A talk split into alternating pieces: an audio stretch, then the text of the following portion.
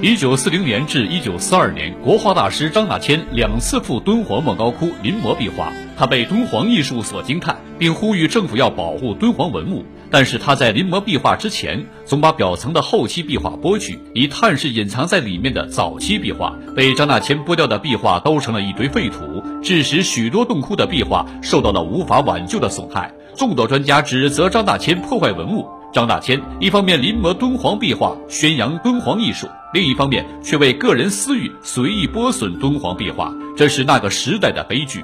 张大千还是一位风流才子，一生娶了一妻三妾。他和四位太太有着怎样奇妙的故事？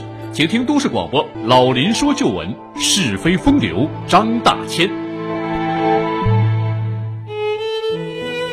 听众朋友，欢迎您继续收听老林说旧闻。刚才我们介绍了张大千在结婚之后啊，二十岁便来到了上海，师从名家曾熙等人学画。不久，他的画技便得到了很快的提升，尤其是模仿清代画家石涛的画，还瞒过了前辈画师黄宾虹，甚至连行家都无法鉴别真伪。那时，宁波富商李茂昌也是被他瞒过的富商之一。当李茂昌把花了五十块大洋买来的真迹给女儿李秋君看的时候，女儿笑着说：“画是假的，但作画之人天分极高，将来成就之大将是划时代的。”此后，李茂昌便在上海的画界寻找这位高人，二人终于见面了。听罢对方的叙述，张大千哈哈大笑，二人之后啊还成了朋友。李茂昌有意让张大千跟女儿相识。李秋君毕业于上海务本女中，从小精通琴棋书画。她容貌清丽优雅，性格温婉，是远近闻名的才女。有一天啊，张大千应李茂昌之约来到宁波散心。客厅之中啊，他被一个巨幅的荷花图所吸引：一只残荷，一根秃茎，一汪淤泥，飘逸而脱俗。张大千叹道。画界果真有天外之天啊！看此画，技法气势是一个男子，但字体清丽，意境脱俗，又有女风，实在让我弄不明白。李茂昌叫道：“看来你十分青睐此画了，可想见见画主？”张大千说：“我想拜师还来不及呢，只是不知道这位堂主是否还在世上。”李茂昌笑道。哈，画主晚上就能见到。晚宴开始的时候啊，客厅的门被砰的一声碰开了，只见夕阳的余晖中站着一位清丽绝伦的年轻女子，她秀发松散，脸上带着奔跑后的红晕。李茂昌笑道：“球儿，这就是你一直崇拜无比的张大千。”说完，他向张大千说：“大千弟，见过师傅吧。”几秒钟之后，张大千立刻反应过来，推开了椅子，扑通一声跪倒，口中喊道：“晚辈蜀人张元见过师傅。”就这样，一段旷世奇恋就此拉开了序幕。此后，在李茂昌的撮合下，张大千呢，在李秋君所居住的后楼欧香堂里设了画室，二人除了分室而睡之外，几乎是形影不离。那个时候，张大千正值青春年少，风流倜傥。只不过他已经结婚，而且还娶了二房，这些李茂昌也都心知肚明。相处了近半年，张大千无时无刻不在想：恨不相逢未娶时啊，相见恨晚呐。李家小姐如何能屈尊为自己做小妾？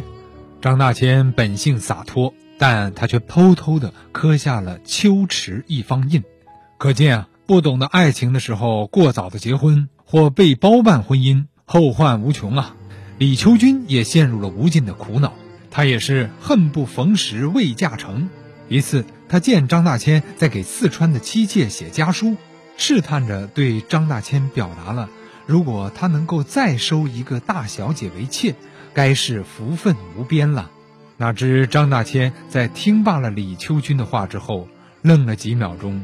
长长的叹了一口气。第二天，张大千第一次紧闭画室，直到傍晚才打开了门。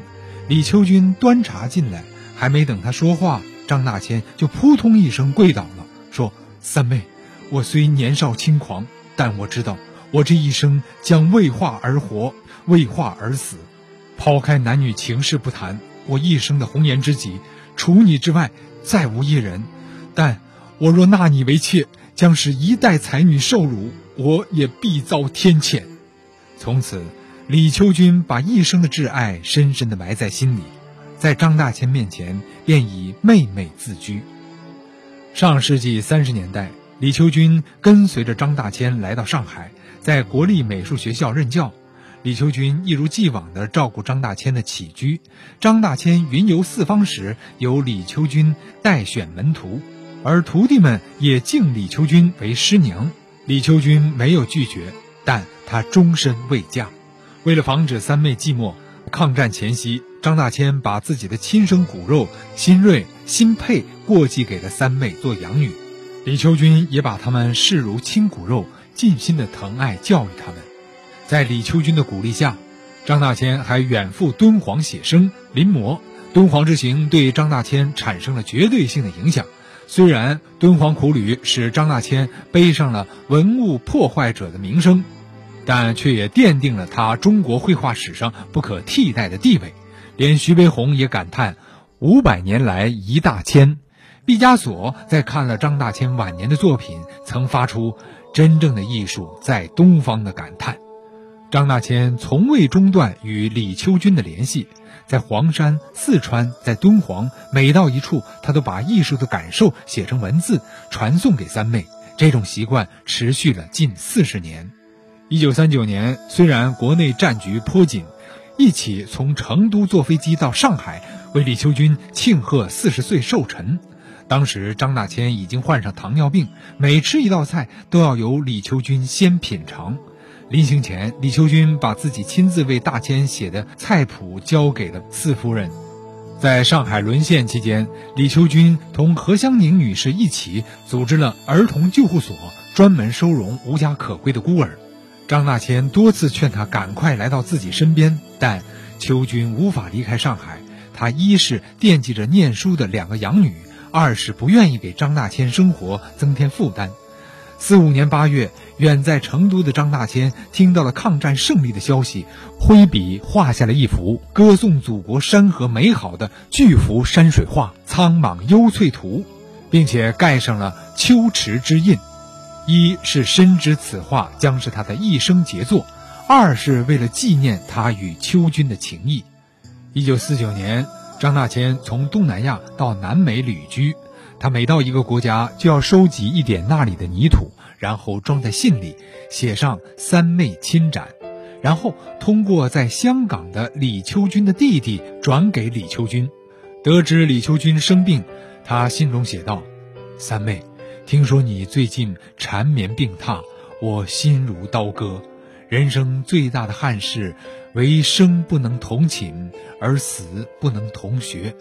你我虽合写了墓志铭。”但究竟死后能否同学，实在令我心忧。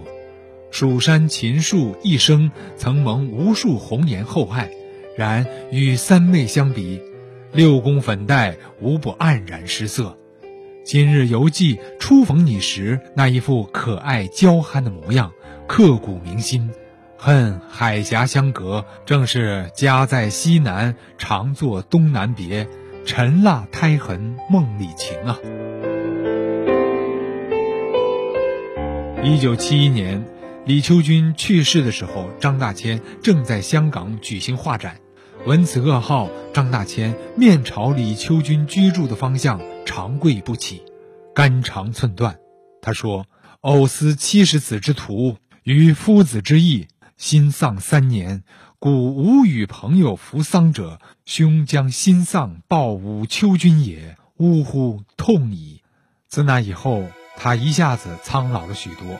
身边弟子们也常听他说的一句话是：“三妹一个人啊。”可见他对李秋君的感情之深。八年之后，张大千也谢世了。二零零四年。他的力作《苍莽幽翠图》终于由好友谢志柳的后人奉出拍卖，秋池印章的来历终于得以解密，从而让人们了解了这段旷世之恋。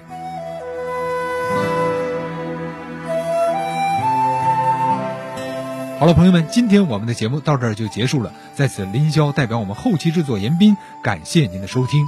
下周同一时间，我们再见。